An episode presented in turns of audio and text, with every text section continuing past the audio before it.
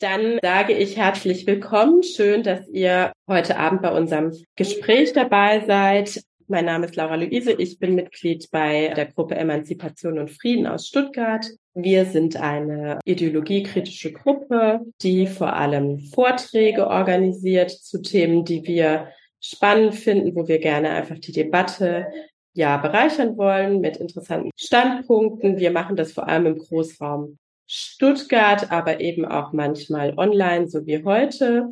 Ihr könnt uns bei Instagram oder Facebook folgen, wenn ihr wissen wollt, was ihr macht. Wir haben auch eine tolle Homepage. Und ganz wichtig, im Nachhinein sind unsere Veranstaltungen als Mitschnitte abrufbar bei YouTube und auch bei Spotify, wenn ihr das Ganze nachhören wollt.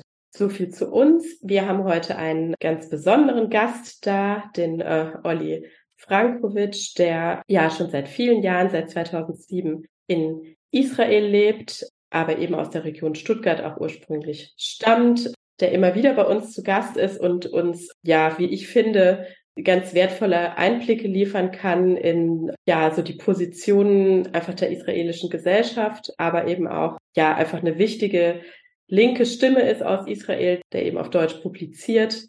Und ja, das ist einfach ähm, für uns eine ganz tolle Gelegenheit, ihn eben heute zu Gast zu haben und mit ihm darüber zu sprechen, was sich seit dem 7. Oktober verändert hat.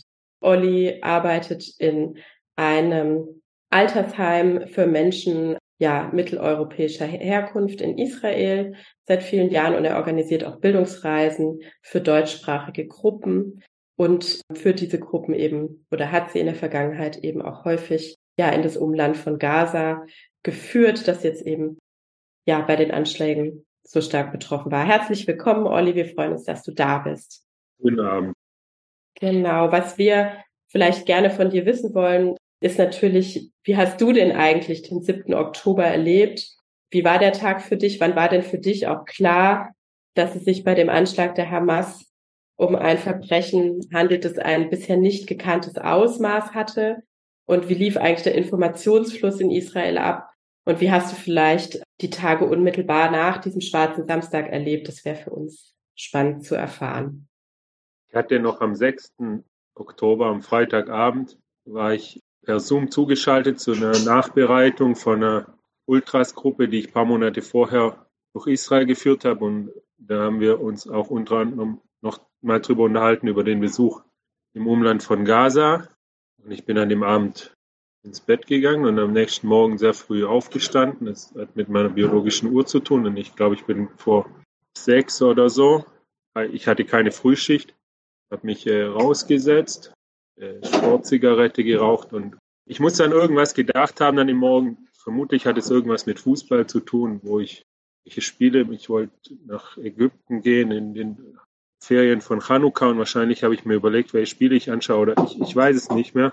Wir waren dem Morgen überhaupt nicht bewusst, dass das die letzten Augenblicke sind, bevor sich die Welt komplett ändert.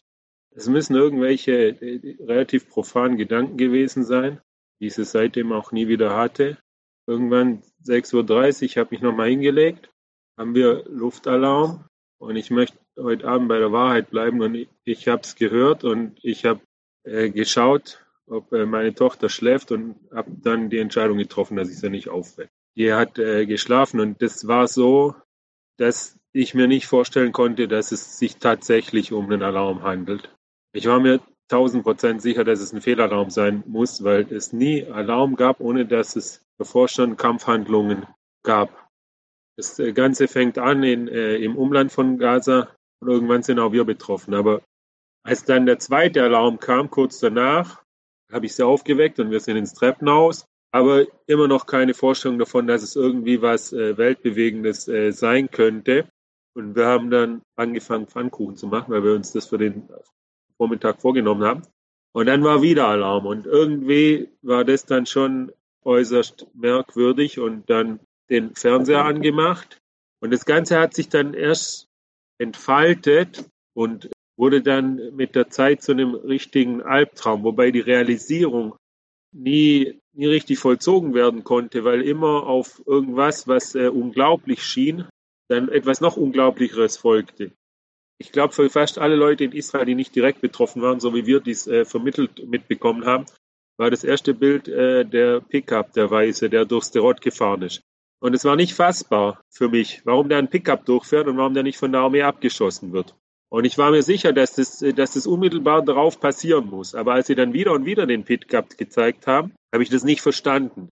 Und dann hat es angefangen, dass man in den äh, Facebook-Gruppen, in denen man ist, plötzlich äh, Nachrichten äh, bekommt, dass äh, Terroristen in den Ortschaften sind. Aber das war für mich noch viel weniger vorstellbar, weil ich kenne diese Gegend sehr, sehr gut. Ich habe da viele Bekannte und ich war da sehr oft. Das sind äh, Armeebasen und es war für mich äh, nicht vorstellbar. Also der, man sieht was und bekommt es mit und, und ich hatte die ganze Zeit nur im Kopf, als welche Art von Fake News das sich letztlich rausstellen wird. Und dann diese Bilder von den äh, Paraglidern und dann irgendwann, wo sie den Bagger zeigen, wie er den, den, die Grenze einreißt. Also dann war schon klar, dass es sich um einen Überfall gehandelt hat. Aber wie gesagt, man lebt hier oder hat hier bis zum 7. Oktober in der festen Annahme gelebt, dass die Armee sofort darauf reagiert und dass es nicht mehr sein kann als eine Momentaufnahme. Und das erste Mal, wo, wo ich realisiert habe, oder mit mir wahrscheinlich äh, fast alle Israelis, dass irgendwas in ganz großem äh, Maßstab irgendwie sich zu einer Katastrophe zusammenbraut war, als in äh, Fernsehen der Reporter Nachrichten bekommt von Leuten, die ihm schreiben, sie sind in dem und dem Kibbutz im Bunker und es ist keine Armee da und er dann über den Fernseher irgendwie dann sagt, oder über den Fernseher quasi dann die Armee, zur Armee sagt, das sind Leute, die, und warum ist da keine Armee? Aber das, das Ausmaß war immer noch nicht irgendwie ähm, vorstellbar. Aber wie man versucht hat, überhaupt sich klarzumachen, dass es tatsächlich Terroristen gelungen ist, nach Israel einzudringen, hieß es plötzlich, es gab Tote. Und dann war an einem bestimmten Punkt schon bereits von 40 Toten die Rede. Das war auch etwas, was sich als unglaublich angehört hat. Wie sollen die Terroristen es schaffen, 40 Israelis auf israelischem Staatsgebiet zu töten, wenn es diese Hightech-Sperranlage gibt, die als undurchdringlich äh, galt? Und dann war plötzlich die Rede von entführt dann äh, habe ich äh, Bilder gekriegt auf äh, Messenger, wo Leichen von äh, Soldaten in Armeebasen. Und das hat dann ein Weilchen gebraucht, aber das war dann die Antwort, aber die ich natürlich nicht wahrhaben erstens wollte, aber die ich auch nicht glauben könnte, ob es hätte wirklich sein können, dass Terroristen es geschafft haben, äh, die äh, Armeebasen einzunehmen. Und dann waren die ersten Leute, die in den Gruppen auf Facebook geschrieben haben, man soll sich das Ganze auf Al Jazeera anschauen, da würden sie die Wahrheit sagen. Und parallel dazu musste ich mir natürlich, äh, hatten wir elfmal an dem äh, Morgen Alarm und ich wurde angerufen vom Heim, ob ich bleiben kann. Und äh, dem habe ich dann zugesagt. Für mich kam dann noch, noch ein Gedanke dazu, weil ich in einer gemischten Stadt wohne. Die Angst, dass hier sofort auch eine äh, weitere Front aufgemacht wird und wir vor der Haustür dann irgendwie gleich auch äh, Ausschreitungen haben. Und das war alles so ein äh, Gemenge und dann waren es irgendwann 100 Tote und irgendwann waren es 250 Tote. Immer die Hoffnung, dass das, was man als letztes gehört hat, sich als falsch rausstellt, aber dass, die, dass an der ganzen Geschichte was dran ist und dass es irgendeine fast unbegreifliche Katastrophe gegeben hat, das war dann, äh, das war dann schon klar. Und die, so gingen die nächsten Tage dann weiter. Und im gleichen Abend wurde immer noch gekämpft auf israelischem Boden. Also das war etwas, das war nicht irgendwie zu äh, verknüpfen mit irgendwas, was man jemals äh, hier erlebt hat oder für möglich äh, gehalten hätte. Das war wie ein, wie, ein, wie ein einziger Horrorfilm alles. Und so ging es gerade weiter. Dann äh, der nächste Tag 500 Tote, 800 Tote und äh, parallel dazu war ich dann im Heim. Und da gab es dann auch äh, ständig Raketenalarm.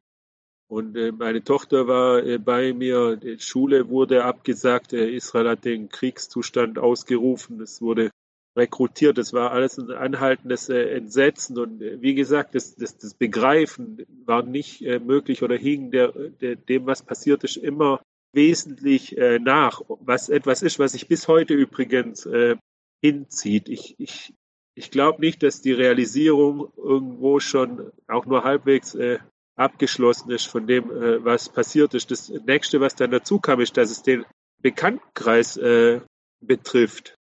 Der äh, Sohn äh, oder der Neffe von einer Arbeitskollegin ist gefallen am 7. Oktober noch.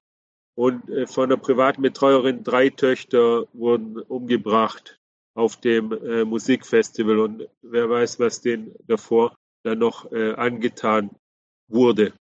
Und dann natürlich für mich, irgendwann habe ich realisiert, das sind Leute betroffen, die ich gut kenne, in, in den äh, Kibbuzim und den Moschawim vom äh, westlichen Negev, die überfallen wurden. Und das, ich habe mich dann auch nicht gleich getraut, äh, die anzuschreiben. Und das kam dann aber, kam dann auch äh, mit der Zeit. Und äh, dann das nächste, was man gespürt hat, war die Rekrutierung. Dann sind plötzlich irgendwelche Arbeitskollegen sind nicht mehr da, weil sie für die Rekrutierarbeit rekrutiert wurden und von den Nachbarn und äh, Söhne und äh, Ehemänner. Und dann kam der Horror äh, dazu von äh, den, die nach Gaza geschickt wurden und dann mit dem Beginn der Bodenoffensive täglich die äh, Gefallenen. Man steht morgens auf und macht den Fernseher auf. Es sind irgendwie drei, 24-Jährige gefallen. Und was, was dann auch noch sehr äh, wichtig ist, um vielleicht irgendwie verständlich machen zu können, warum das hier ein einziger Albtraum ist, der nicht äh, aufhört und warum ich auch nie wieder so triviale Gedanken hatte wie äh, noch diese wenigen Augenblicke, bevor das äh, angefangen hat, war, dass es nicht wie in Deutschland ist, dass wenn irgendwas passiert, dann irgendwie die Opfer zahlenmäßig äh, genannt werden oder maximal vielleicht mit dem Namen, sondern hier werden die vorgestellt. Und bei der Anzahl von Opfern ist es natürlich ein nicht unterbrochenes Erzählen von Geschichten und Vorstellen von Menschen, die äh, ermordet wurden.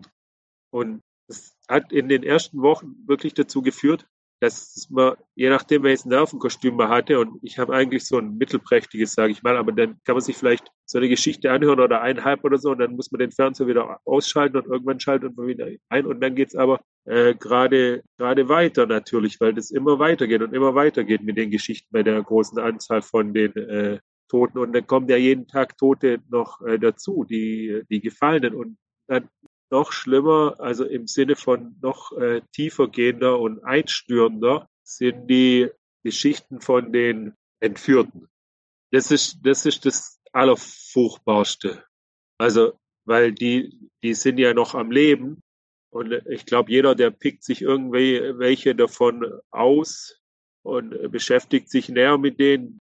Zum Beispiel habe viel gelesen über diesen Ort, diesen Achtjährigen, weil der halt der, so ein achtjähriger Fußballfan ist. Und von der Gali Tarschanski, weil die im Alter von meiner Tochter ist und, und die, äh, die Emily. Und das lässt sich nicht schlafen. Denn, denn, also wirklich, man liegt abends im Bett und denkt sich, jo, was, was, was machen die gerade durch? Und als die, die, die, als die dann entlassen wurden, dann, also man kennt die ja nicht persönlich, aber das ist wie wenn jemand äh, freikommt, den man, den man kennt. Das war dann so, dass die Kinder, die wurden äh, nach Petach Tikva geflogen, ins Schneider, ins Kinderkrankenhaus und sind bei uns übers Haus geflogen. Weil da hätte ich fast äh, geweint, wo ich den Hubschrauber gesehen habe und äh, gehört habe. äh, ich hatte die Nächte davor immer die Kampfflugzeuge und jetzt dann und man weiß ja, das ist, das ist genau der Helikopter, der die gerade bringt. Aber insgesamt äh, würde ich sagen, das ist so, dass die Tage vergehen und neue Tage anfangen und neue Wochen anfangen und neue Monate anfangen oder was auch immer, aber das Datum bleibt immer das gleiche hier. Das ist immer, immer das 7. Oktober. Man, man kann sich davon nicht, äh, nicht lösen. Also das ist jetzt schon so, zwei Monate später, man versucht dann irgendwas äh, wieder zu machen und versucht sich zu erinnern, an was man äh, sich früher aufgehangen hat. Aber es gelingt nicht. Also wir sind ja äh, Christen und wir haben jetzt einen Baum gekauft, aber es trotzdem, das ist keine, nichts, kommt keine Feiertagsstimmung raus.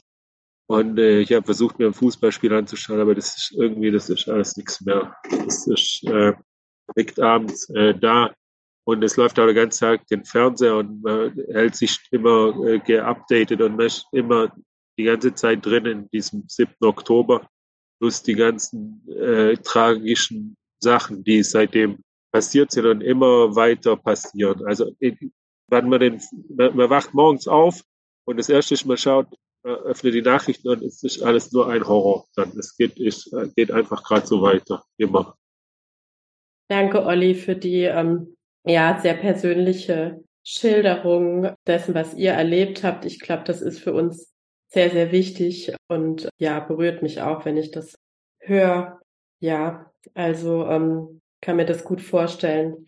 Was ich mich noch gefragt habe, ähm, also der 7. Oktober ist ja praktisch ist nichts mehr wie vorher. Es ist das der einschneidende Moment.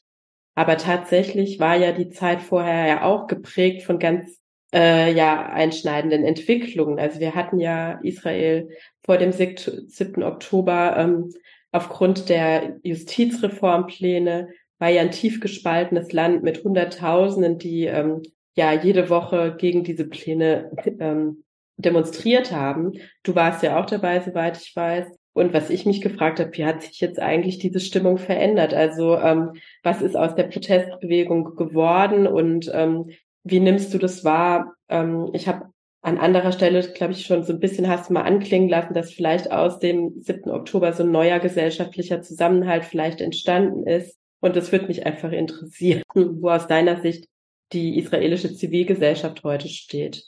Ich glaube, du hast es von den äh, Teilnehmerinnen von unserem äh, Panel, weil da, da kam das zur Sprache und da habe ich mir dann auch in, in der Folge Gedanken drüber gemacht. Also zum einen war die Justizreform ja sowas wie ein äh, vorläufiger Höhepunkt von äh, dem israelischen Kulturkampf, der sich hier schon äh, sehr, sehr lange hinzieht und der eigentlich äh, das äh, Prägende in den ganzen 16 Jahren hier bis zum 6.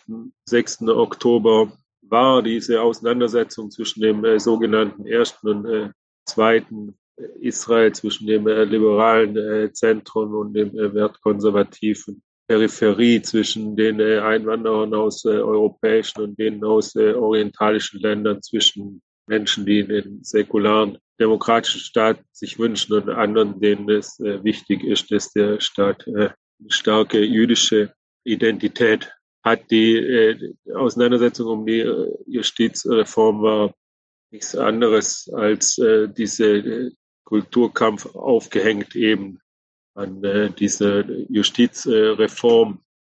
Aber das äh, war auch dabei, sich nochmal krass zu verschärfen an, an, äh, in den, an den hohen Feiertagen, die ja in Simchat Torah dann ihren Abschluss gefunden hätte, ist auch die der äh, Auseinandersetzung nochmal über die Religion im Staat eskaliert, die ohnehin die Auseinandersetzung um die Justizreform noch äh, bei weitem übertroffen hätte an, an Schärfe.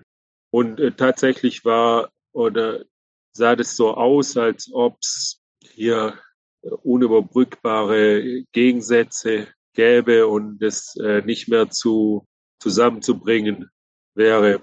Das äh, hatte beide Seiten hatten ihre eigenen Medien, die sie ausschließlich äh, konsumiert hatten. Und es war überhaupt keine Verständigung mehr da. Es war ein einziger tiefer Graben, ein einziges tief gespaltenes äh, Land. Und es gab äh, Leute, die haben den Vergleich gezogen zu dem Bruderkrieg während dem Aufstand gegen die Römer, der ja in der jüdischen Geschichte äh, dann dazu geführt hat, dass die äh, Juden vertrieben äh, wurden von hier. Und es gab Leute, die haben gesagt, jetzt, wir sind jetzt 2000 Jahre später, aber wir machen genau den gleichen Fehler wieder. Wir streiten uns und am Ende werden unsere Feinde davon profitieren. Und das ist natürlich, eine, wenn man sich das überlegt, dass es tatsächlich dann so dann äh, eingetroffen ist, dass inmitten von diesem Streit dann dieses, äh, dieser Überfall und diese Massaker äh, passiert sind. Aber der Streit selber war dann mit einem Schlag äh, ausgesetzt. Also das, das, das Allerprägendste in den 16 Jahren, äh, dass ich hier war, war mit einem Schlag nicht mehr da. Es gab auf einen Schlag keinen Kulturkampf mehr. Es gab kein erstes und zweites Israel mehr. Die Terroristen haben äh, Beri angegriffen und die Terroristen haben Sterot angegriffen. Die Terroristen haben Quasa angegriffen und sie haben noch Hakim angegriffen. Den Terroristen war es völlig egal. Die haben überhaupt keinen Unterschied gemacht zwischen ersten und zweiten Israel. Die haben alle, die in den Weg gekommen sind, äh, gefoltert, äh, umgebracht und auch äh, in der Reaktion darauf, in der unmittelbaren Reaktion darauf, war auch nicht äh, zu unterscheiden. Also das war wirklich mit einem äh, Schlag weg. Das gab, äh, also das sind ja 1200 äh, Leute Menschen umgebracht worden an dem 7. Oktober. Und es wären ja noch viel, viel mehr gewesen. Frau Hakim ist eine Stunde weg von hier, vielleicht wären die sogar hierher gekommen, wenn ich, wenn ich äh, unglaublich viele Israelis sich äh, ihnen gestellt hätten und viele, viele, viele davon auch ihr Leben deswegen gelassen haben. Und es waren zum Beispiel Noam Tibon und Yair Golan und äh, wie heißt der dritte, Israel Sif. Das sind drei Leute, die bei den Protestbewegungen führende Köpfe waren. Die haben sich, äh, die haben sich ins Auto gesetzt und sind in den Süden gefahren, haben Terroristen umgebracht und Leute gerettet. Ultralinke, aber Rachel aus äh, Ofakim, klassisch zweites Israel, hat äh, die Terroristen so lange mit marokkanischen Plätzchen gefüttert, stundenlang, bis äh, die Polizei gekommen ist. Und Beduinen aus äh, Rad sind auf Schleichpfaden aufs Festivalgelände gefahren und haben Leute gerettet. Und der äh, Minister Cohen, also ganz, ganz rechter Rand von der rechten israelischen Regierung, der hat sich in Ofakim der Polizei angeschlossen und äh, sich in den äh, Kampf äh, gegen die Terroristen gestürzt. Äh, was auch, das muss man zugestehen, auch wenn man auf der anderen Seite von der politischen äh, Karte sich verortet. Äh, natürlich was war, wo er auch nicht sicher sein konnte, dass er da äh, lebend rauskommt. Also plötzlich war das nicht mehr wichtig. Plötzlich war nur noch die Staatsressort wichtig. Äh, es ist ein materieller Verteidigungsort und also nicht nur die Heldengeschichten, die zeugen äh, da davon, sondern es gab auch, dann wurde rekrutiert und äh, äh gemessen an der Anzahl der Einberufungen haben sich 130 Prozent rekrutiert. Und also das war so, dass Israel dann in, die, in diesen Krieg reingehen und sie geht halt rein mit einer Regierung, die nicht dafür gemacht wurde, den äußeren Feind abzuwehren. Die wurde dafür zusammengestellt, die Hälfte der israelischen Bevölkerung zu bekämpfen, nicht den Feind von außen. Und die hat äh, entsprechend dann auch, erstmal war die in Schockstarre und man kann äh, sagen, dass sie versagt hat in den ersten Tagen. Manche Ministerien übrigens bis heute. Aber wer dann sofort eingesprungen ist, sind die Protestbewegungen gewesen. Die gleichen Leute, die eigentlich am Abend auf der Kaplan sein wollten und gegen die Regierung demonstrieren, haben innerhalb von wenigen Stunden, innerhalb von einem Tag eine Infrastruktur aufgebaut. Die haben geholfen, äh, Menschen aus der Kampfzone zu e-, evakuieren. Die haben bei der Identifizierung der äh, Entführten geholfen. Da sind ganz sehr viele Hightech-Leute drin, ihr ganzes Wissen irgendwie zusammengeworfen haben. Die haben leider Expo-Zentner, also beim, auf Messegelände in Tel Aviv so ein Riesenhauptquartier eingerichtet, haben da äh, gesammelt, haben sich um die Evakuierung gekümmert, wie gesagt, und um die Versorgung der Binnenflüchtlinge, die ja nichts hatten. Das sind Leute, die mussten irgendwie mit dem, was sie hatten, dann gehen und dann wurden ihre Häuser abgebrannt, wenn sie selber überlebt hatten. Dann hatten sie aber auch nichts mehr und äh, dann später Erntehelfer rekrutiert und vieles mehr sich um äh, dann auch die Hunde gekümmert, die dazu also wirklich in jeden Aspekt dann eingegriffen haben. Und diesen Leuten haben sich dann auch äh, andere, also Leute angeschlossen, ja. Und da war es dann auch nicht mehr wichtig. Das waren dann nicht mehr, also die Leute von der Kaplan, aber das waren nicht nur Leute von der Kaplan, die sich denen eingeschlossen haben, um denen zu helfen. Das waren auch äh, dann ultraorthodoxe und das waren Rechte. Und jeder hat halt das Gefühl gehabt, er will äh, was machen. Also tatsächlich war es so, und das muss ich auch ehrlich sagen, hat natürlich jeder dann sich gewünscht, er könnte kämpfen, ja. Jeder hätte sich gern Gewehr genommen und wäre da hingegangen und hätte gekämpft. Aber das kann ja nicht jeder kann kämpfen. Und wer halt nicht kämpfen kann, so wie ich, der muss sich halt irgendwas anderes suchen. Und tatsächlich hat jeder irgendwo geschaut, was er selber machen kann. Und das hat, das hat äh, dieses Entsetzen, dieses Gefühlschaos, was ich vorher äh, beschrieben habe, das, das hatte eine unglaublich verbindendes, etwas unglaublich äh, verbindendes, die, diese Sorge und die Angst um die Entführten, die Sorge um die Truppen, dieses Gefühl auch äh, verlassen zu sein. Das war so eine Schicksalsgemeinschaft, aber es war auch eine schmerzvermittelte Verbindung. Und ich muss ehrlich sagen, es war auch eine durch Hass äh, geschaffene Verbindung. Es war äh, den Leuten äh, klar, dass sie, was sie leisten können, ist zusammenzuhalten, um äh, dann die äh, Terroristen, dass das das ist, was man braucht, um die Terroristen äh, zu besiegen. Und da hat, glaube niemand erstmal an sich gedacht, sondern nur daran, was er eben machen kann, um, um da was äh, beizutragen. Und dieses Ganze, dieses Ganze zieht sich dann auch noch weiter. auch bis heute, ich war vor ein paar Tagen, war ich pflücken im Umland von Gaza und da, da waren, da waren Studenten, da waren äh, Siedler, religiöse und da waren irgendwelche Linken und irgendwelche Hippies und so weiter und so weiter. Das hätte vor dem 7. Oktober niemals funktioniert, dass Leute mit dem Waffenbrüder-Shirt mit irgendwelchen äh, Siedlern zusammen Erdbeeren pflücken. Ja, die wären sich an die Gurgel gegangen da, aber das war, das gibt's nicht mehr.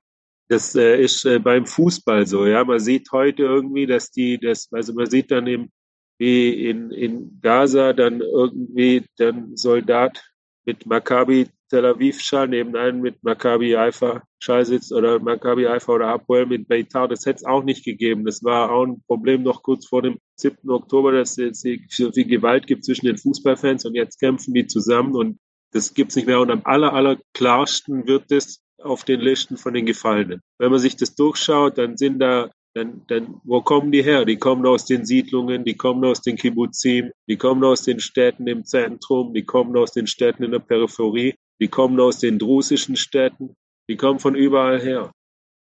Das ist weg, das ist weg, dass, dass das hier dieses und jenes äh, Israel gibt. Oder es war auf jeden Fall für eine lange Zeit äh, völlig weg und, und das Verbinden ist auf jeden Fall immer noch da. Das sagen die Leute hier, dass sie zwei Sachen gelernt haben. Das erste ist, dass sie weniger, dass sie sich weniger auf die Welt verlassen können, als sie dachten, also gar nicht. Ja, das war auch nicht, das war auch, auch jede Vorstellung eigentlich gesprengt, was da passiert ist, wie sich die Welt irgendwie dann äh, gegen Israel wendet. Das hat man sich hier auch nicht so vorstellen können. Das war natürlich kein Geheimnis, dass Israel nicht besonders populär ist in der Welt, aber dass selbst nach so einem Massaker irgendwie man noch irgendwie keine eindeutige Solidarität äh, erfährt von der Welt. Aber das Zweite und noch Wichtigere war eben, dass die Leute erfahren haben, dass sie zusammengehören. Und also man, man hat fast bis zum Kitsch überall dieses Yachat Nenazach. Jede Firma, auf jedem Produkt klebt's drauf, überall.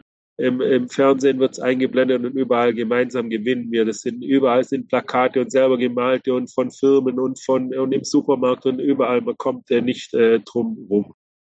Ja, das ist ähm, ja sehr interessant, wie du das schilderst, wie die, was das für eine Umgangsstrategie ist, die die Menschen da finden und ähm, ich würde gerne an einem Punkt anknüpfen, den du eben angesprochen hast, nämlich ja die Regierung oder eben jetzt auch das Kriegskabinett. Mich würde interessieren, das ist was, finde ich, was im deutschen äh, Mediendiskurs nicht wirklich abgedeckt ist. Also es ist vor allem eine Interessensfrage. Wie, ähm, wie wird das diskutiert? Also ähm, gibt es aktuell schon eine Aufarbeitung von dem, was am 7. Oktober passiert ist? Also wie konnte das, wie konnte das sein, dass diese Bedrohung und auch die Warnungen, die es gab, ähm, ja, dass das praktisch so massiv unterschätzt wurde ähm, und wie vor allem reagiert die Gesellschaft da drauf? Also ähm, wie läuft einerseits dieses, diese Aufarbeitung statt und wie steht es um den Rückhalt des Kriegskabinetts in der Bevölkerung? Also ich habe die Videos gesehen von einer äh, Ministerin, die aus dem Krankenhaus rausgejagt wird, wo sie äh, Verletzte besuchen will. Ich glaube, das ging so ein bisschen viral. Das war ja auch noch ganz am Anfang. Also das würde mich einfach interessieren, wie da die Debatte ähm, aktuell stattfindet. Das ist ein bisschen ein, ein, ein komplexes, weil Dilemma behaftetes äh, Thema. Also es muss natürlich eine Aufklärung stattfinden und diese wird sehr, sehr schmerzhaft sein und die muss kommen und die wird auch kommen. Wird auf jeden Fall kommen. Es gibt kein vorstellbares Szenario, wo es keine tiefgehende Aufklärung geben wird. Und es ist so, dass eigentlich fast alle Funktionsträger in der Armee, in den Sicherheitsdiensten, in der Politik auch gesagt haben, sie sind natürlich allein schon deswegen, weil sie eine Funktion hatten, äh, mit verantwortlich dafür. Der Einzige, der das nicht gemacht hat äh, und bis heute nicht macht und sich weigert zu machen, ist äh, Netanyahu selber. Die Sache mit der Aufklärung ist aber, wie gesagt, eine, hier haben wir ein Dilemma, weil die Aufklärung jetzt anzufangen, würde den Zusammenhalt gefährden. Und dieser Zusammenhalt ist notwendig. Das heißt, man hat einen Konsens, dass die Aufklärung wartet, bis der Krieg vorbei ist. Aber gleichzeitig liegt es natürlich im Wesen der Politiker, dass sie jetzt versuchen, sich schon in eine eher günstigere Position äh, zu bringen für den äh, Tag, wo ihnen dann äh, die ganz schweren äh, Fragen gestellt werden. Und deswegen gibt es tatsächlich schon erste Schuldzuweisungen. Und das ist, das ist ein, äh, eines der, der der Probleme, vor denen äh, sich Israel auch äh, gestellt sieht. Also dieser ganze Konflikt äh, jetzt in der israelischen, gibt es äh, so viele Dilemmas und äh, das ist äh, einer davon. Es gibt ein paar Sachen, die schon recht klar sind, also wo, wo man, wo man schon heute weiß, dass die, äh, dass die zu der Katastrophe beigetragen haben. Das, also es ist natürlich keine Frage, dass die, die, dass der Geheimdienst und der Militärgeheimdienst total versagt haben. Also mehr als mehr als alle anderen äh, Institutionen. Und was man heute auch weiß, ist, dass die Sperrin lange gewarnt haben und aber von den ranghöheren äh, Militärs immer abgewiesen wurden. Und das ist doppelt und dreifach bitter, weil die Sperrerin fast alle umgebracht wurden. Das waren die ersten Opfer bei dem äh, Überfall, die, die davor gewarnt haben, dass es äh, passieren wird.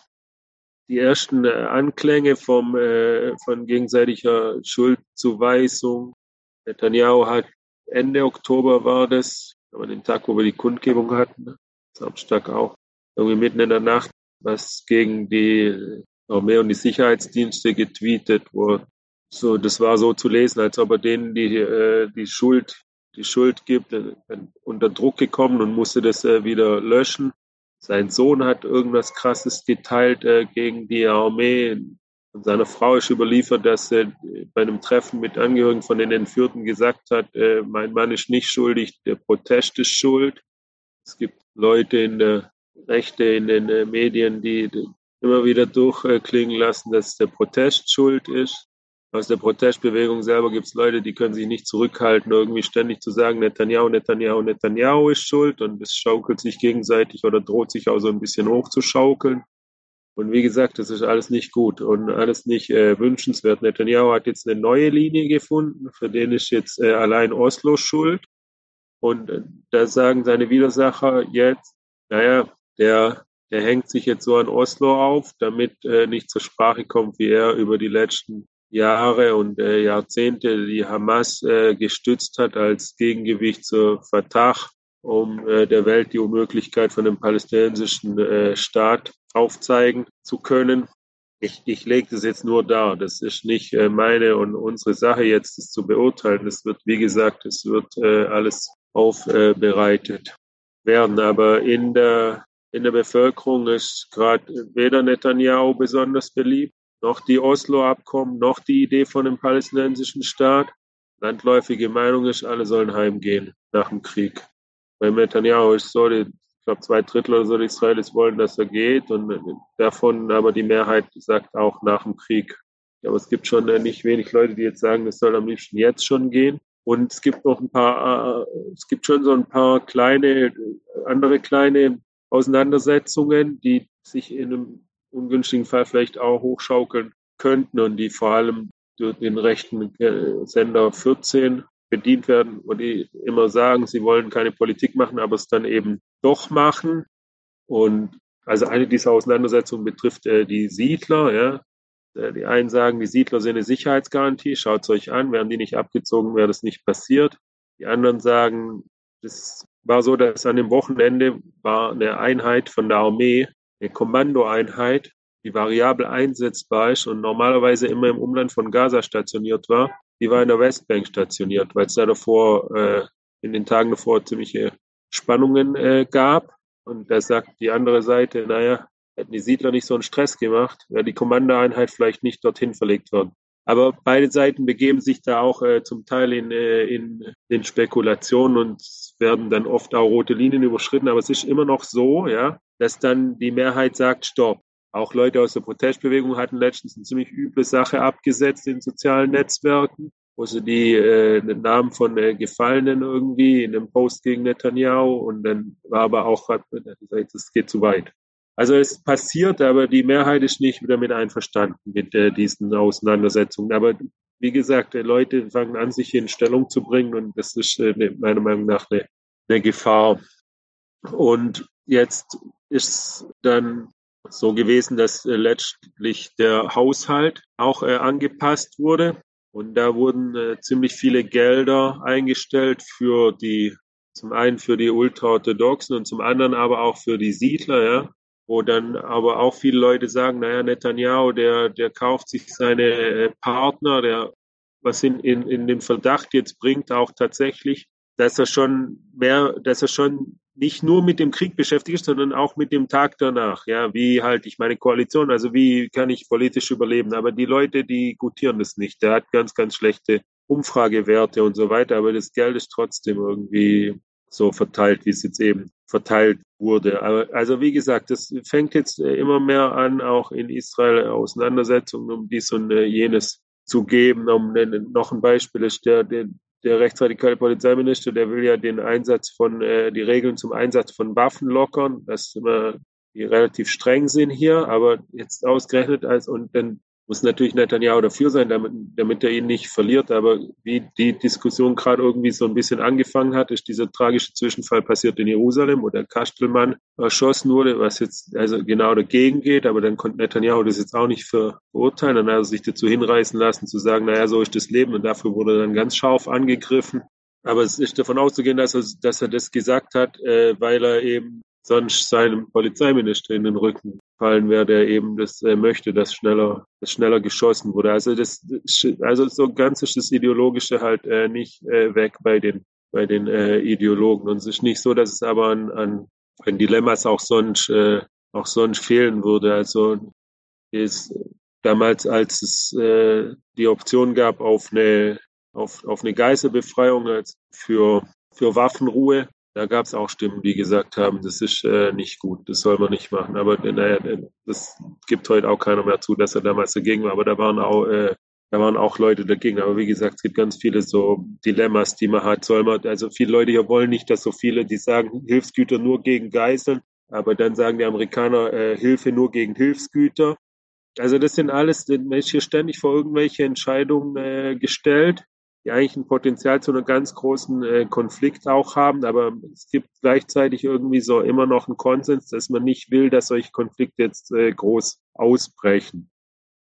Dank, danke, Olli, für den Einblick in die ja, politische Stimmung. Ähm, du hast es vorhin kurz angesprochen, du wohnst selbst in einer Stadt, ähm, die ähm, ja, in der viele arabische Israelis auch leben. Mich würde interessieren, ja, die zwei Millionen arabischen Israelis, also knapp 21 Prozent der Gesamtbevölkerung. Wie gestaltet sich denn jetzt aktuell das Zusammenleben zwischen diesen unterschiedlichen Ethnien? Wie läuft es im Alltag? Wie sind da ja die Linien? Das ist, das ist total äh, interessant.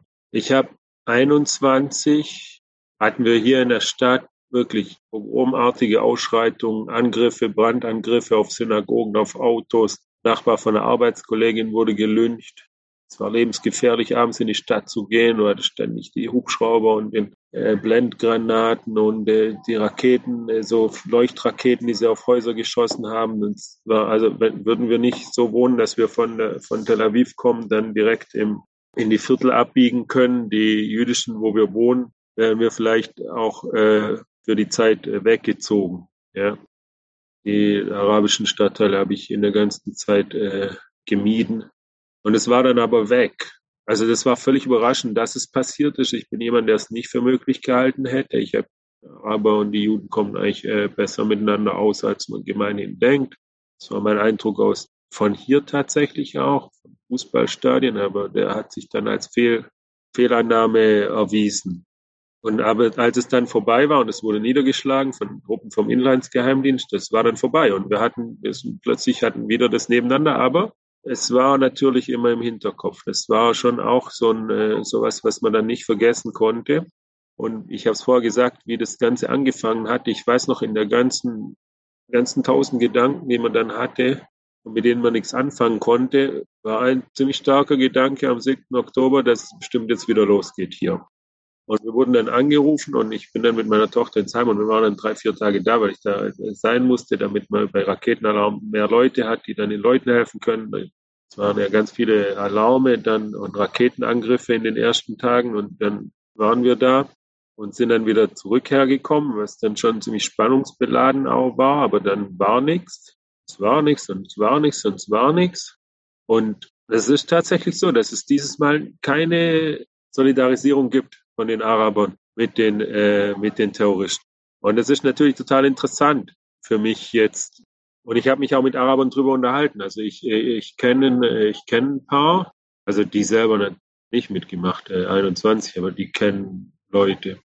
Und die, ich habe die gefragt, warum es keinen Stress gibt hier in Ramle dieses Mal.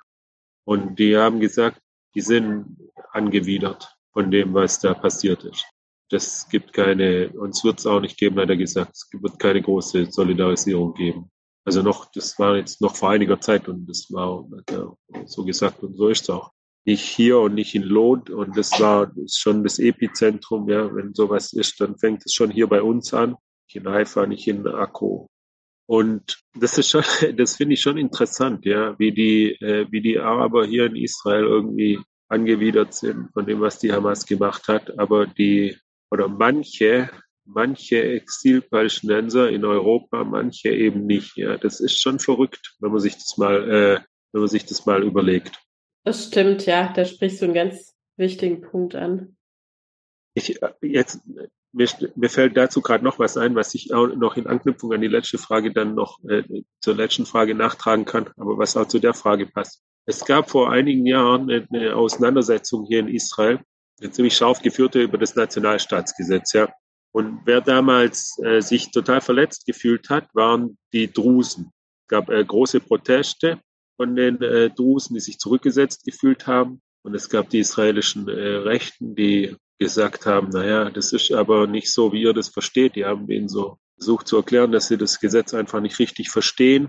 Und jetzt sind bei den Kämpfen so viele Drusen schon gefallen, dass, also das ist ein Konsens hier, ja, auch, das ist, das ist auch was, das wurde so scharf drüber gestritten um dieses Nationalstaatsgesetz und plötzlich gibt es einen Konsens, dass es so nicht richtig war, ja. Man kann das nicht machen. Man muss die Drusen auf eine Stufe stellen mit den äh, Juden hier, weil die sich in gleichem Maße rekrutieren und in gleichem Maße auch äh, fallen in den Kämpfen. Hm, ja, das stimmt. Und, und die, also das ist, das, das vielleicht ich weiß nicht, ich kann mir den Tag danach nicht vorstellen. Ja, also wie gesagt, wir sind noch nicht so weit, dass wir aktualisieren können und realisieren können, was passiert ist. Wir verstehen nicht, was jetzt passiert und natürlich hat keiner irgendwie eine Ahnung davon, wie der Tag danach aussieht. Ich kann mir das nicht vorstellen, aber das ist vielleicht was, was man im besten Fall mitnehmen kann, dass man diesen, dass man diese, dass man diese Auseinandersetzungen irgendwie in äh, Relation auch auch bekommt. Nicht nur die Drusen, auch die Beduinen. Die Beduinen, von den Beduinen sind auch so viele umgebracht worden am 7. Oktober und andere Beduinen haben äh, Heldentaten vollbracht. Und die hatten auch ein ganz, ganz schlechtes Image in der israelischen Gesellschaft, die Beduinen aus dem Süden. Aber vielleicht kann man das auch irgendwie jetzt äh, dann, in, wenn es irgendwann äh, vorbei ist, in, nachbetrachtet und dann in Relation setzen und dass es nicht mehr dazu kommt, dass es irgendwie diese scharfen äh, Auseinandersetzungen gibt. Ja, vielleicht. Mein Freund Martin aus, aus dem Kibbutz Magen, direkt aus dem Umland von Gaza, der auch direkt betroffen war an dem Tag. Der, das weiß ich, der ist im Forum der Religionen des Negev und der hat mir erzählt, dass die jetzt im Krieg noch unter Beschuss und alles ihre Aktivitäten wieder aufgenommen haben. Das ist eigentlich was, was, was eines der ganz wenigen äh, Lichtblicke. Auch die treffen sich jetzt wieder, die Scheichs und die Priester und die äh, jüdischen äh, Gelehrten und legen irgendwelche Texte aus. Also das ist jetzt nichts für mich oder so, aber das, äh, er sagt, es ist, war ihnen allen wichtig, dass sie, dass sie das machen und weitermachen. Ja, ähm, eine Frage aus dem Chat, die sich hier so ein bisschen anschließt, ist ähm, die Frage, wie steht jetzt eigentlich die Situation in der Westbank gerade? Zeichnet sich das ab, dass es zu einer zweiten Kriegsfront werden könnte? Wie, ja, wie ist es da gerade? Also das israelische Militär geht hart vor gegen die Hamas in der Westbank und es gibt jede Nacht äh, Einsätze gegen deren Hochbogen. Es werden äh, Befehlshaber von der Hamas in, in der Westbank gefangen genommen und, äh, und neutralisiert. Also die, die Israelis gehen da sehr gewaltsam vor gegen die Hamas äh, in der Westbank parallel zum äh, Vorgehen gegen die Hamas im Gaza. Also es gab selbst einen Luftschlag in Jenin. Das ist auch was, was ich glaube vor zehn Jahren oder so das letzte Mal passiert ist oder vor 20 Jahren.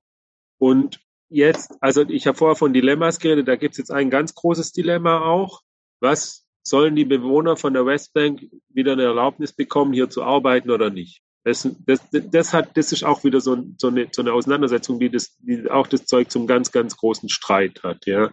Zum einen sagt äh, Galland und äh, sagen die äh, Top-Militärs, ja, sollen arbeiten, das ist gut, das ist gut für die Sicherheit. Aber viele äh, Politiker sagen auf keinen Fall. Und das äh, wird jetzt auch interessant äh, zu sehen. Also das, das, da, das, da wird gekämpft in der Westbank, aber es ist nicht gelungen bisher der Hamas, die äh, breite Bevölkerung zu mobilisieren. Danke, Olli. Ähm, wenn wir jetzt noch mal ein bisschen über den, die Militäroffensive auch sprechen, ähm, da würde mich interessieren, wie wird denn der Verlauf innerhalb der israelischen Gesellschaft aktuell beurteilt? Du hast schon gesagt, wir haben extrem oder wir haben einfach hohe Opferzahlen bei den SoldatInnen. Ich habe jetzt auch schon vielfach davon gelesen, dass es der Yom Kippur-Krieg der aktuellen Generation eben ist, der seine Opfer da fordert. Und dann haben wir gleichzeitig noch immer knapp 120 Geiseln auch im, ähm, im Gazastreifen, die dort verschleppt sind. Und das ähm, mich würde interessieren, also wie ist einerseits die Beurteilung der, der Offensive und aber auch, vielleicht kannst du uns noch ein paar Hintergründe nennen, welche zentralen Ziele wurden denn eigentlich schon erreicht und ähm, was steht aktuell aus? Und ähm, ja, das würde mich noch interessieren. Also, obwohl die Armee natürlich äh, eine der Institutionen ist, die versagt hat am 7. Oktober, ja, hat die Armee den vollen, vollen Rückhalt der Gesellschaft. Das war immer schon so und das konnte jetzt das Versagen am 7. Oktober auch nicht brechen, auch weil man weiß, dass die Armee das auch aufbereiten wird. Und natürlich, und das darf man nie vergessen, es ist die Armee des, äh, des Volks. Ja? Das ist der Bruder, der Vater, der Mathelehrer. Das, ist, äh, das sind äh, aber vor allem die 19, 20, 21-Jährigen, die dort sind. Und da gibt es natürlich keinen Haushalt in Israel, der nicht jemanden aus dem äh, Familienumfeld, aus dem Freundeskreis hat. Auch wir, wir sind nicht äh, hier, wir, also ich habe ja meine, ich habe ja keine, keine große Familie hier oder also nur meine Tochter, aber wir haben halt auch äh, Bekannte und Freunde und ich kenne wirklich auch so viele Leute, die jetzt äh, in Gaza sind und dort äh, kämpfen. Also das ist äh, überall gegenwärtig die Sorge um die Truppen und trotzdem wird es hingenommen, ja, weil man äh, weiß um die Notwendigkeit der Ausschaltung von dieser Gefahr. Man hat äh, viele Operationen gehabt und nie irgendwas erreicht, im Grunde. Ja. Ich weiß gar nicht, wie viele, äh, acht und zwölf und 14 und 21 und zwischen 14 und 21 war bestimmt auch irgendwas, wo ich mich jetzt nicht dran erinnere. Aber das äh, hat eben immer dann geheißen, naja, jetzt ist die Hamas abgeschreckt und jetzt ist so und so lange Ruhe und am Ende ist das äh, alles in sich zusammengefallen, dieses äh, Konzept der Abschreckung. Und äh, niemand glaubt hier oder würde unterstützen, dass man auf Abschreckung geht. Man muss hier auf die Ausschaltung von dieser Gefahr gehen. Dazu ist, es kann keine, kein Entscheidungsträger kann hier hingehen und da einen Kompromiss vorschlagen. Und das, das natürlich bietet sich dieser Vergleich an mit dem äh, Yom Kippur-Krieg, aber was auch hier oft äh, gesagt wird, ist, dass es sowas ist wie der zweite Befreiungskrieg. Und das ist, das ist auch was äh, Interessantes. Da muss man jetzt, äh, das hat eine ganz interessante psychologische Komponente. In äh, der Befreiungskrieg und der Sechstagekrieg, das waren äh, die, das ist das moderne, das sind die modernen Makkabäer, das sind die großen äh, zionistischen Helden, das sind die, äh, die die israelischen Pioniere, die sich gegen die arabische Übernacht behauptet haben. Und in, in, im Schatten von, von diesen Militärerfolgen konnte sich die Generation danach nie äh, heraustreten. Ja. Und jetzt ist dieser Krieg und jetzt lastet alles auf, auf, auf dieser Generation. Alles andere ist jetzt Geschichte. Ja. Alles andere ist schon wahr und was auch immer. Und jetzt haben wir hier, und das ist nicht irgendwas Kleines, ja, sondern das hält halt mit mit den ganz großen Kriegen. Nicht nur, nicht nur hier. Also 2016 im Oktober, und es müsste ungefähr zur gleichen Zeit gewesen sein, also sieben Jahre vorher, hat, äh, haben die, hat, man, hat die Befreiung von Mosul angefangen und die hat, glaub, wenn ich richtig mich erinnere, bis Juni oder Juli gedauert. Das hat ewig gedauert, diese Stadt äh, zu erobern. Und Mosul hatte keine unterirdische Stadt. Die hatten nicht diese erste und zweite und dritte Ebene von Tunnels und, und nicht jedes Haus war vermint und mit Sprengfallen besetzt und so weiter. Das ist eine der größten militärischen Herausforderungen überhaupt, der sich diese Generation jetzt stellen muss. Und die ist jetzt total rausgetreten aus dem, aus diesem, aus diesem äh, Schatten von der, von den Generationen äh, davor. Und äh, alle Berichte, die hier kommen, also natürlich gibt's ja auch Militärzensur und so weiter, aber es ist ja nicht so, dass man den Leuten nicht begegnet, ja. Die haben dann irgendwann haben, die kommen die raus für ein oder zwei Tage und ich sehe die auch dann im Heim. Dann besuchen die den Opa und den Onkel und so weiter. Und dann kommen die quasi mehr oder weniger kommen vom Schlachtfeld zu uns ins äh, Heim. Das ist auch, aber auch jedes Mal sehr emotional. Da gibt's dann auch äh, Leute, die dann, also wenn die die nur sehen, äh, dann äh, weinen und so. Aber hier ist wirklich, hier ist das Schicksal von dem Land lastet gerade auf den Schultern von, von 20, 21-Jährigen die in, äh, die in Gaza, die in Gaza kämpfen. Und das, äh, das dann natürlich ist aber auch das zweite, was, was die ganz, zweite ganz große Gefühlsregung ist natürlich die Sorge um die Geiseln. Es wurde jetzt, äh, das war sehr, sehr emotional, als die, äh, als es, als äh, die Geiseln befreit hat oder befreien konnte, also als die freigelassen wurde. Man interpretiert das hier als äh, Ergebnis von äh, militärischem Druck dass ohne den militärischen Druck das nicht äh, möglich gewesen wäre. Wenn es so wäre, dass sich das widerspricht, das wäre das allergrößte Dilemma für Israel. Ja? Wenn man sagen würde, die, die Offensive, die äh, gefährdet die Freilassung. Das ist ein, das, das wäre das wäre das wäre ein fürchterliches ähm, Dilemma. Und ich habe gesagt, das, äh, das Fallen Soldaten, das kommt in allertragischsten äh, auch äh, Zwischenfällen wie die, wie das, äh, die versöhnliche Tötung von diesen äh, drei äh, Geiseln. Also das ist alles so dieses, dieser nicht äh, enden wollende Albtraum und naja, was, also man sucht natürlich dann auch äh, diese, diese Meldungen, diese, die einem dann Hoffnung machen, weil, also dass man die, die Ziele dann tatsächlich auch erreicht. Also das zieht sich ja schon ziemlich lang hin, jetzt schon diese dieser Krieg und wird sich noch ziemlich lange hinziehen. Man hat äh, viele Befehlshaber von der Hamas äh, ausschalten können. Ich glaube, äh, Jabalia ist jetzt, hat die Armee erklärt, ist jetzt restlos besetzt. Eine, also neben äh, die Hamas-Hochburg in Gaza-Stadt, in Secahia kommen die Truppen auch voran und fangen jetzt an, auch die, die Tunnel zu bekämpfen. Aber das ist alles, das kann nicht aufhören jetzt. Das wäre immer noch kein Sieg. Es gibt, bevor die Hamas nicht äh, völlig zerstört ist und die Geiseln befreit ist, gibt's kein, äh, kann Israel nicht von einem äh, Sieg reden und es wird auch nicht äh, akzeptiert.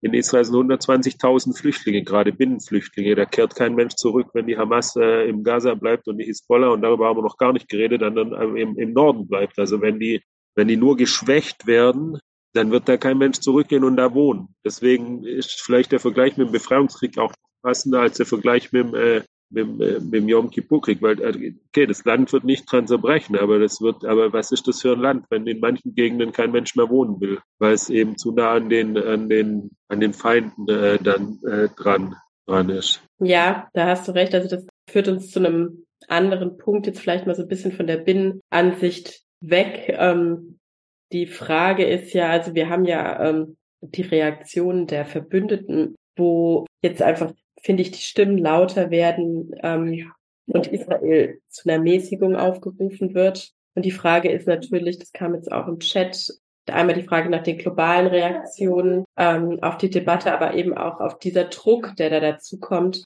Welchen Einfluss hat das? Wie beeinflusst es das weitere Vorgehen? Ja, also ich finde, man hört es aus den USA aktuell recht deutlich und ähm, das würde mich einfach interessieren, was du dazu zu sagen. Also die Debatten, äh, die geführt werden und die Debatten, die hier geführt werden, die unterscheiden sich, weil sie einen anderen äh, Fokus haben. Ich, also ich, mir fällt es auf, wenn ich äh, deutsche Medien äh, oder amerikanische Medien Medien lese, aber das wisst ihr ja, was da geschrieben wird. Aber ich kann sagen, dass, sich, dass, der, dass der Blick hier ein anderer ist. Hier ist die Bevölkerung, ist mit der Bevölkerung kein, kein äh, Palästinenserstaat äh, zu machen. Das ist vom Tisch. Und das versucht auch, also Netanyahu versucht gerade, wie gesagt, er hat jetzt irgendwie dieses große Ding äh, mit äh, Oslo und äh, sagt und äh, betont zu jeder Gelegenheit, dass er ja schon immer gegen den Palästinenserstaat war. Aber da geht auch keiner hin und äh, sagt, naja, aber wir sind äh, dafür. Was man hier wahrnimmt, ist der unglaublich große Rückhalt der Bevölkerung für den Terror. Man nimmt wahr, dass es überhaupt keine relevante Kraft gibt dort, der man irgendwas äh, anvertrauen könnte, ohne dass es sofort wieder an die Terroristen fällt. Wir hatten 2006 den, den Krieg im äh, Libanon, den zweiten äh, Libanonkrieg und danach kamen äh, UN-Truppen und das hat genau gar nichts gebracht. Das ist auch keine Option. Also das ist, ich sehe gerade keine Option äh, für die unmittelbare Zeit nach dem äh, Kämpfen zu einer israelischen Militärpräsenz. Und ich meine, was die Akzeptanz in der Bevölkerung angeht. Und ich gehe auch davon aus, dass die nächste Wahl eine Wahl wird, bei der zentral über die Frage entschieden wird, wie es äh, weitergeht. Da werden die verschiedenen Parteien äh, auf den Tisch legen müssen, was sie sich vorstellen für Gaza. Und deswegen sind auch die Umfragen, die es jetzt gibt, nicht so wirklich ähm, relevant. Es gibt, äh, dann wird auch Stimmen geben, die sagen, man soll da wieder Siedlungen bauen und es wird äh, dann Stimmen geben, die sagen, man soll da keine Siedlung bauen. Aber das ist alles so, dass den Leuten, die sagen, man soll Siedlungen bauen, die werden dann daran erinnert werden, wie viele Soldaten äh, gefallen sind, die dann die Siedlung beschützt wurden. Und die anderen werden sagen, naja, aber ihr seht ja, was passiert, wenn da nicht, äh, wenn da keine israelischen Siedlungen sind. Also es gibt, niemand wird irgendeine Lösung haben können, die wirklich äh, gut ist. Auch im Norden, das wird auch noch mal, auch noch mal eine ganz eigene Herausforderung, da die Hisbollah bis an den Litani-Fluss äh, zurückzudrängen. Und auch dafür gibt es keine Alternative. Das ist einfach so seit dem äh, 7. Oktober, dass äh, alles nur noch danach bewertet wird, ob Sicherheit gewährleistet oder nicht. Und irgendeine palästinensische Regierung mit den jetzigen Kräften, die es dort gibt, und sei es die Verdacht, das wird nicht akzeptiert in der israelischen Bevölkerung. Das wird nicht, das wird meisten Leute von Sterot oder Ofakim oder auch von den Kibbuzim, die werden da nicht hingehen und nicht zurückgehen, wenn da die, ähm, wenn es da dann so eine, so eine palästinensische äh, Regierung gibt. Und wie gesagt, die, die Idee von irgendwelcher gemäßigt Palästinenser Führung ist halt auch so ein bisschen eine Illusion, weil äh, wo, wo steckt die? Also ich äh, habe ja auch Kontakte zu so Leuten, die auf palästinensischer Seite dem Friedenslager zugeordnet werden wo man sagt, das, ist, äh, das sind die Leute, mit denen wir Frieden schließen können, die treffen sich mit den Israelis und so weiter. Das ist auch alles schön und gut und so. Und ich, häng, ich bin auch mit denen rumgehangen, aber von denen hat kein einziger den 7. Oktober irgendwie verurteilt. Das ist halt, das ist halt äh, nicht, nicht, das entspricht halt leider nicht unserem äh, Wunschdenken, so, diese, oder diese, diese Kitschbilder, die auf Facebook rumgehen, so, der eine sagt, na ja, also die, man könnte ja, man könnte ja, die Leute können sich ja die Hand geben und es liegt ja nur an den Regierungen beider Seiten. Aber das stimmt halt, das stimmt halt nicht. Also das ist halt, äh, das entspricht halt leider auch nicht der, der Realität. Allein schon bei dem Überfall auf Israel waren äh, weit über 1000 palästinensische Zivilisten beteiligt. Also Palästinenser ohne die nicht Terrororganisationen äh, angehören. Und die Zustimmung zur Hamas hat sich erhöht seit dem 7. Oktober das, das, sind, das sind die, darauf schaut die israelische Bevölkerung und bekommt dadurch einen ganz anderen äh, Blick auch als, äh, als, das, als das Ausland. Es ist auch tatsächlich so, dass diese, dass diese Treibstofflieferungen zum Beispiel, die sind hier total unpopulär, weil man sagt, äh, das ist das Druckmittel, das man hätte, um die Geiseln frei zu bekommen. Aber dann muss man natürlich den Treibstoff liefern, weil die Amerikaner nicht einverstanden sind, dass man keinen Treibstoff liefert und man kann hier nicht machen, was man will. Die Amerikaner haben zwei Flugzeugträger hierher geschickt. Ist wahrscheinlich der einzige Grund, warum die Hisbollah und der Iran noch nicht voll eingestiegen sind. Aber das ist natürlich auch, äh, auch was, wo das, wo, wo die Israelis das jetzt auch äh, anders, anders, anders bewerten. Die, die sehen sich halt wirklich dazu äh, gezwungen, jetzt auch das äh, zulassen zu müssen, wogegen das äh, Ausland den Blick hat für die palästinensischen Opfer vor allem und hier eben die Leute vor allem auf die, denen ist wichtig, dass die, dass die Hamas besiegt wird und dass dabei möglichst wenig äh, israelische, israelische Soldaten fallen. Deswegen äh, sind das so Diskussionen, die, die nicht auf der gleichen, die nicht die gleiche äh, Bezugspunkte Punkte haben. Und es wird auch noch zu einigen Spannungen dann äh, führen zwischen Israel und, äh, und der Weltgemeinschaft. Weil, also es gibt, gibt für die Israelis keine Option aufhören, bevor die Hamas nicht, äh, nicht besiegt ist. Danke, Olli. Ähm, genau, das, ähm, da möchte ich eine letzte Frage noch anschließen, die sich mir stellt. Ähm, mich würde interessieren, einerseits, was deine Wahrnehmung ist, wie nimmt die israelische Gesellschaft oder israelische Öffentlichkeit so ein bisschen die Rolle Deutschlands und der Bundesrepublik wahr? Wie wird Deutschland da aktuell als Partner beurteilt? Wie nimmst du das vielleicht auch anders wahr? Und was ist deine, ja, was ist deine Bewertung dessen, was sich innerhalb der deutschen Linken eigentlich zu, dem, zu den ähm, Entwicklungen seit dem 7. Oktober abspielt? Also unser, unser DEG-Präsident, der, der Volker Beck, hat ja vor ein paar Tagen in äh, scharf die Enthaltung von Deutschland im UN-Sicherheitsrat verurteilt. Und dem, äh, dem schließe ich mich an. Und es gibt auch noch viel mehr, was ich an Deutschland äh, und an der deutschen Haltung kritisiere. Aber wenn man heute mal sich anschaut, welche wichtigen Länder wie die sich engagieren, also die nicht nur reden, sondern auch aktiv sind, dann ist tatsächlich so und wird auch in der israelischen Gesellschaft wahrgenommen, dass äh, neben den USA und USA, das meint die beiden Administrationen, die beiden Administrationen steht an der Seite von, von Israel. Israel hat mit einer Sache Glück gehabt, dass Biden der, der US-Präsident, der gibt äh, den, äh, den äh, Israelis den äh, Rückhalt, sagt dann viele Sachen auch gegen Israel. Und wie gesagt, er fordert dann auch und äh, man kommt den Forderungen dann auch nach, obwohl man es eigentlich nicht wollte, aber man ist, man weiß und ist tief dankbar dafür, dass er an der Seite von äh, Israel steht und dass er es möglich macht, dass Israel die Hamas tatsächlich äh, bekämpfen kann, bis, bis sie besiegt ist. Und der, das zweite Land, das positiv bewertet wird, sehr positiv bewertet wird, hier ist tatsächlich Deutschland.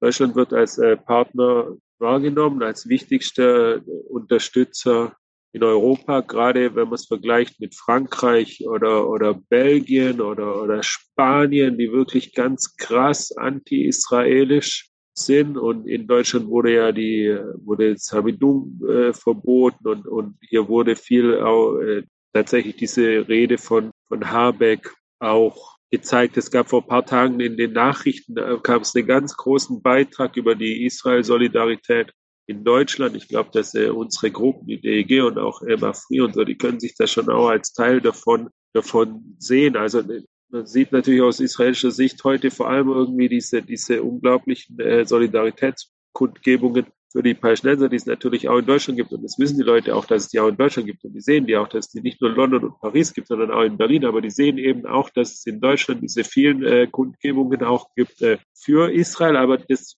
aber das, was den gut, was, was die Leute dazu bringt, zu sagen, dass, äh, dass Deutschland jetzt an ihrer Seite steht, ist vor allem tatsächlich die, die Politik. Also trotz der Enthaltung im, im Sicherheitsrat Gut, das war jetzt schon so ein bisschen so ein kleiner Dämpfer für die äh, große Euphorie, aber man hat hier tatsächlich die Wahrnehmung, dass die, äh, dass die deutsche, dass die Deutschen eben dann an der Seite von, von der deutschen Politik an der Seite von, von Israel stehen. Also es ist halt nicht so wie Macron, der sagt, jetzt reicht's, aber jetzt habt ihr genügend palästinensische Kinder umgebracht und sowas sondern man hat eine ganz äh, andere Wahrnehmung von, äh, von Politikern, die ein Verständnis äh, zeigen und diese Lage beurteilen können und das sehen, was sie selber auch sehen.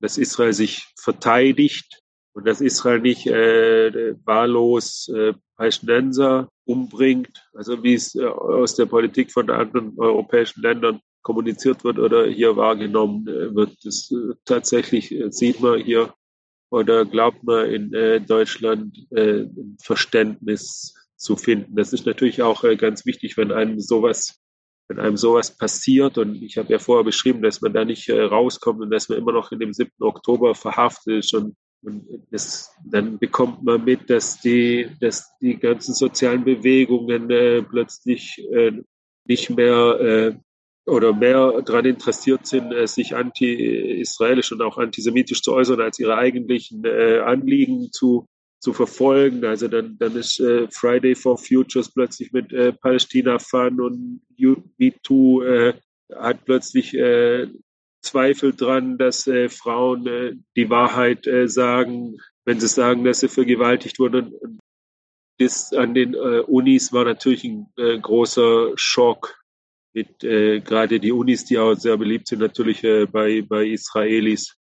Und äh, überhaupt, dass äh, Leute aus, äh, also das so die, also hoch, hochrangige Akademiker, äh, Vorsitzende von den besten Universitäten äh, der Welt, es äh, nicht äh, schaffen, den Aufruf zum Völkermord an Juden klar zu verurteilen. Das ist natürlich, das reiht sich natürlich an in diesen, in diesen Dauerschock, äh, den wir den wir hier hatten. Und dann hatten wir eben die deutschen äh, Politiker, die, die einen, also so ist die Wahrnehmung hier, die, die einen, die einen verstehen. Ich, also meine eigene Bewertung ist, ist nicht so, ist äh, differenzierter und ich, ich wünsche mir äh, von äh, Deutschland natürlich zum einen in Bezug auf äh, Iran äh, Kehrtwende und auch, äh, dass es eben man sich nicht enthält bei diesen Abstimmungen, sondern äh, für Israel, für Israel stimmt. Aber also wie gesagt, es ist, wenn, wenn man es wenn man es mit anderen äh, Ländern vergleicht, dann ja, also ich, ich weiß nicht, ob das, ob das in den deutschen Medien auch war, der, als sie dieses, als dieses Kind freikam, diese, diese achtjährige es war, es war auch was, was, was mir zum Beispiel oder vielen Leuten, die ich kenne, ja auch echt schlaflose Nächte begleitet hat. Dieses achtjährige Kind, das da allein in der Geiselhaft war. Und dann kommt die Frau und dann sagt der Premier von äh, Irland, das ist äh, schön, dass dieses äh, verlorene Kind jetzt wieder zurückkommt. Ja, also das, das ist schon, das ist einfach nicht nur irgendein Blödsinn, sondern das trifft einen dann äh, auch äh, tatsächlich, wo man denkt, wie, wie, wie wird das eigentlich äh, wahrgenommen? Hier werden hier, oder hier wurden, hier wurden äh, Menschen äh, bestialisch äh, massakriert und, und, und es wurde systematisch vergewaltigt und, und Kinder und Alte wurden verschleppt und, und, und, und misshandelt. Und dann wird es so trivialisiert, ja. Oder, oder die, die Äquidistanz und dann noch viel schlimmer, dann diese, diese Demonstrationen from the river to the sea und sowas, so eine Parteinahme für die Gegenseite. Also das ist sowas, das, das geht einem halt äh, nicht, nicht, äh, nicht runter hier. Und, und wenn du gesagt hast, die letzte Frage ah, über die Linken, habe ich jetzt, also ich muss sagen, ich, ich, ich, ich, ich kriege das so mit, so aus dem sogenannten progressiven äh, Milieu. Aber ich schließe mich jetzt äh, nicht äh, dem an, dass ich sage, irgendwie alle Linken, aber ich bin selber einer und wir, ich sehe auch viele ich sehe bei den Linken schon auch, dass es Solidaritätskundgebungen gibt. Es gibt die, die, die Rote Flora hier und dann äh, die, die, die Werder Ultras und sowas. Also ich, bin, ich bin nicht, ich sag nicht, dass die, dass die Linken, das gibt, und das ist vielleicht das, was Deutschland auch, oder was halt jetzt Früchte trägt, das, äh, was, dass man eine pro-zionistische Linke hat, wo auch viele Leute heute in, äh, so wie ähm, Kriegert äh, dann auch sehr gescheite Artikel schreiben und das die, dann auch die Linken kritisieren. Also man hat natürlich das, dieses Problem mit den äh, Linken, die jetzt äh, auch anti-zionistisch und anti ihrem Antisemitismus äh, freien äh, Lauf lassen. Tatsächlich äh, hat ja auch die Linken Baden-Württemberg als einzige Partei, die wir angefragt haben, nicht den äh, Aufruf mit unterschrieben. Das äh, stimmt natürlich auch, aber die gescheiteste Kritik daran kommt eben auch wieder äh, kommt nämlich auch wieder äh, von Linken. Aber was ich schlimmer finde, ist dieses progressive Milieu. Das will ich jetzt gar nicht irgendwie den Linken wirklich zu, zurechnen, aber dieses zivilgesellschaftliche, dass irgendwie dieses Bündnis gegen Rassismus oder sowas von Stuttgart dann halt den Aufruf von der anderen Seite unterschreibt. Das ist schon was, was mich dann, äh, was mich dann äh, schockiert. Aber ich muss sagen, irgendwo hier, hier, hier bin ich an einem Punkt, wo ich, wo ich, wo ich nicht mehr, wo ich, wo es mir echt den Kopf wegsprengen würde, wenn ich mir das, wenn ich dafür jetzt irgendwie mir eine Erklärung suchen müsste. Also natürlich, ich äh, bin natürlich vertraut mit den ganzen Erklärungen und das, äh, der ganzen gerade populären äh, äh, Ansicht, wonach die Israelis hier die, die Kolonisatoren und die Unterdrücker sind. Aber wir, wir sprechen hier konkret von einem äh, bestens dokumentierten äh, Massaker. Ja? Und wenn das die Leute nicht äh, dazu bringen kann, das, äh, ihre Annahmen äh, zu äh, überdenken und sich äh, klar zu machen, was hier und wo das eigentliche Problem äh, liegt, dann dann, also das, das, das ist auch was, was mich in dem ganzen Gemenge ohnehin, aber das überfordert mich dann. Das, das, das, das, das also das kriege ich nicht, das, das kriege ich nicht, das kriege ich nicht auf die Reihe. Wenn, äh, wenn äh, Feministinnen nichts zu sagen haben über, über Massenvergewaltigungen und wenn Leute, die, die, die das Anliegen vertreten, dass man eine bessere Welt einrichten sollte, nichts zu sagen haben über, über die Folter und die, über die Morde im, im westlichen Negev. Was, was ich jetzt da, dann aber noch, noch auch sagen möchte, ist, dass man schon viel schaut ins Ausland und, und, und viel dann auch Schlimmes sieht. Ja. Also diese man sieht schon, dass man so eins zu zehn unterlegen ist gegenüber den äh, Sympathisanten der, derjenigen, die am liebsten hier alle abgeschlachtet hätten und äh, nicht auf das äh, gern noch über den westlichen Negev wahrscheinlich rausgegangen wären. Aber trotzdem ist wichtig, dass es eben auch die gibt, die für Israel auf die Straße gehen. Das ist hier, das ist hier, das ist wichtig äh, für die für die Leute. Also ich habe auch die Sachen, die wir gemacht haben, umgezeigt oder wenn wenn es auch in, in irgendwelchen Stadien Choreos gibt, das sage ich dann meinen Fußballfreunden hier. Und das, das ist denen wichtig. Und ich schick's auch den, ich schick's auch, also war einer, einer von meinen Freunden hier, der fährt äh, Krankenwagen in Gaza. Und äh, der hat halt, letztens hat er plötzlich äh, was geschrieben. In der meisten Zeit haben die ja keine Handys. Und dann habe ich mir überlegt, was ich ihm jetzt schnell zurückschreibe. Und dann habe ich ihm die, habe ich ihm einfach nur ein paar Bilder geschickt von den, äh, von den Demos, die wir gemacht haben. Und der hat gesagt, wow, danke, ich zeige das meiner Einheit. Also das, das, das, das, das sollte man auf jeden Fall, äh, das sollte man nicht unterschätzen, was man da, was man da machen kann, wenn man Solidarität äh, zeigt. Am besten noch im öffentlichen Raum. Hm, ja, das nehme ich auch mit ähm, von dem, was du oft sagst oder auch aus ähm, anderen Gesprächen mit Menschen, die ich in Israel kenne, dass es sehr, sehr wichtig ist, ähm, dass man das Gefühl hat, man ist nicht komplett von der Welt verlassen, auch wenn sich das sicherlich oft so anfühlt. Und was du auch gesagt hast, ähm, ja, ich glaube, man sieht einfach, dass der Konflikt in ganz allererster Linie eine Projektionsfläche ist und ähm, vorgefertigte Meinungen da ähm, offensichtlich wichtiger sind als die tatsächlichen Fakten. Und das macht mich auch ähm, ja sprachlos, wenn ich mir ja die Reaktionen anschaue von den Gruppen oder sehr respektierten äh, Organisationen, die ja wir noch gar nicht drüber gesprochen haben, das Rote Kreuz, UNICEF, solche Dinge. Ja, Rotes Kreuz, Rotes Kreuz ist auch sowas.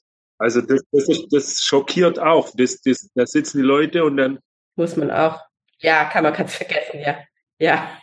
Ja, aber das, ja. Die müssten jeden Tag irgendwie ganz lautstark die Forderung erheben, dass sie die sehen dürfen und dass sie denen Medikamente bringen. Das, das geht den Leuten hier nicht runter, warum das nicht passiert, dass das Rote Kreuz die nicht sieht. Mhm. Ja, also das ist einfach, ähm, finde ich, das wirft einfach nochmal ein ganz wichtiges Licht auf die Rolle dieser Organisationen und die Durchdringung, ähm, die die eben erfahren haben. Ähm, ja, wir sind so ein bisschen am Ende unserer Diskussion angekommen. Ich ja, bedanke mich für ähm, die Einblicke. Ja, wir haben noch eine Frage im Chat, die ich ähm, noch aufgreifen will. Ähm, Waldemar schreibt, du hast betont, und das beeindruckt mich sehr, dass in Israel die Uhren am 7. Oktober stehen geblieben sind, während sie im Rest der Welt weitergehen und daraus sich eine immer mehr aufklaffende Schere der Wahrnehmung ergibt. Ich habe daraus geschlossen und sehe es auch durch das konsequente Vorgehen der Armee bestätigt, dass mit Ausnahme der USA, was unumgänglich ist, der Bevölkerung Israels, nicht nur der Regierung es gleich ist, was das Ausland denkt, weil zum langfristigen Überleben die Vernichtung der Hamas um welchen Preis auch immer notwendig ist. Ist das richtig aus deiner Sicht, Olli? Ähm, ja, das, äh, das ist das, was ich, was ich versucht habe äh, vorher zu erklären. Also man kann, also das hat, das hat, das hat genau die zwei Seiten. Auf der einen Seite kann man sich nicht über die Amerikaner hinwegsetzen. Das geht nicht. Ja. Das, äh, da darf man sich nicht, äh, da darf man sich nicht äh, überschätzen. Hier im äh, Nahen Osten. Wir sind vielleicht irgendwie das äh, beste Militär, aber das, die, sind, wir sind so ein kleines Land in einem Meer von äh, uns feindlich und todfeindlich gesinnten Akteuren, dass man nicht den Amerikaner vor den Kopf stoßen kann.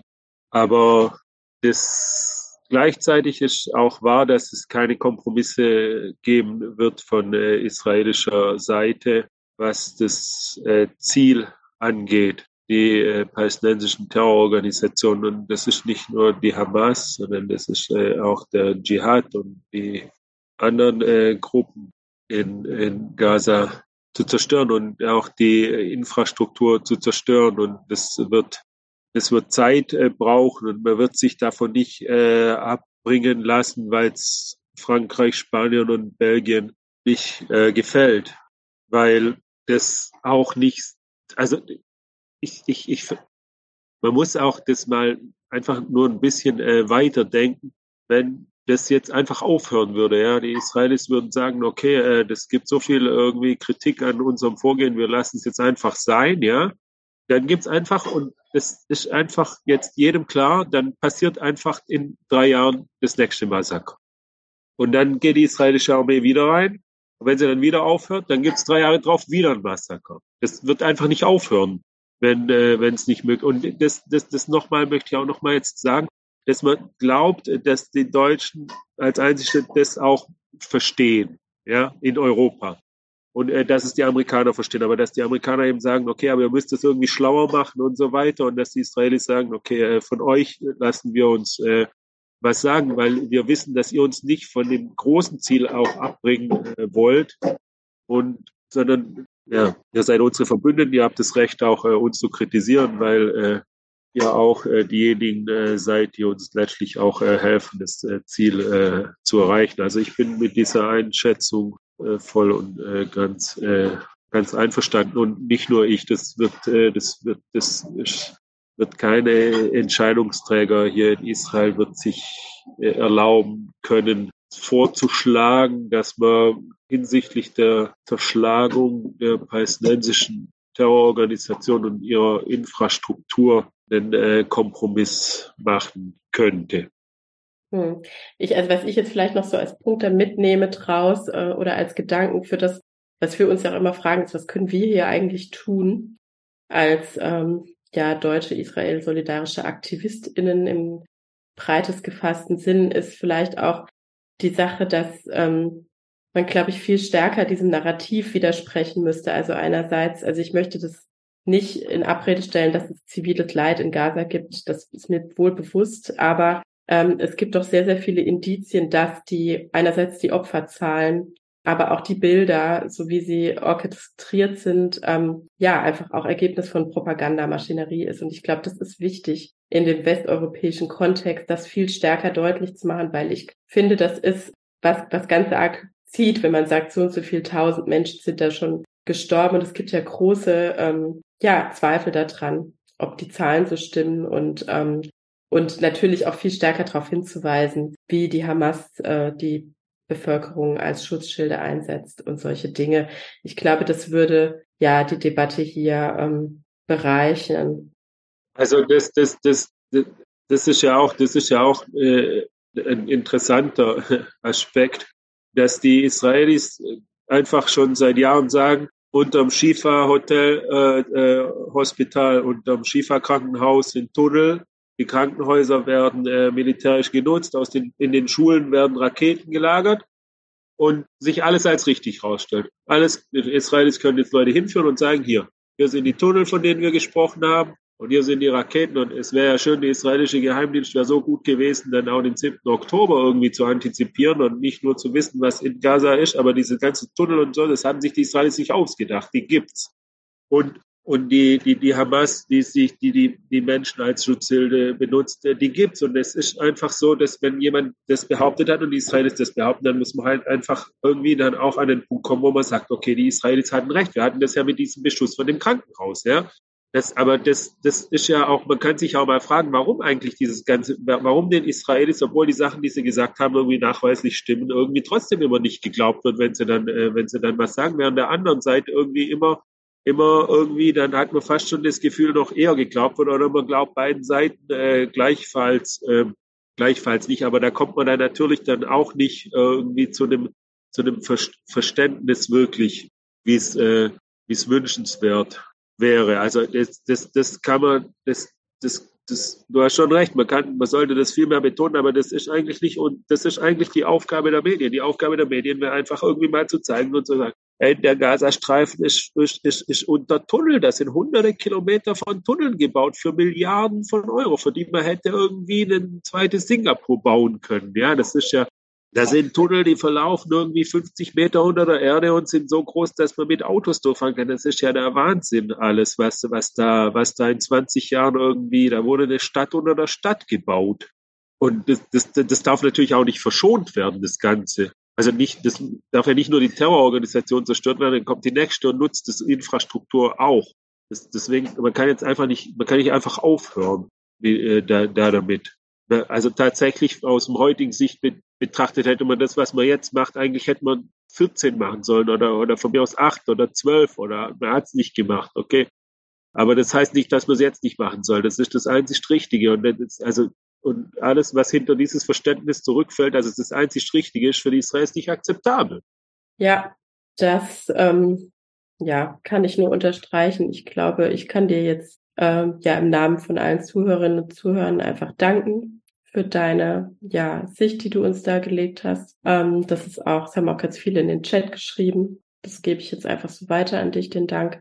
Und ähm, ja, einfach unser Wunsch, dass die Hamas und die anderen Terrororganisationen so schnell wie möglich besiegt werden, nachhaltig vernichtet werden und dass der Krieg gewonnen wird und die Geiseln ja am besten sofort freikommen. Mit dem Wunsch verabschiede ich mich für heute Abend und wünsche dir alles Gute und bis bald.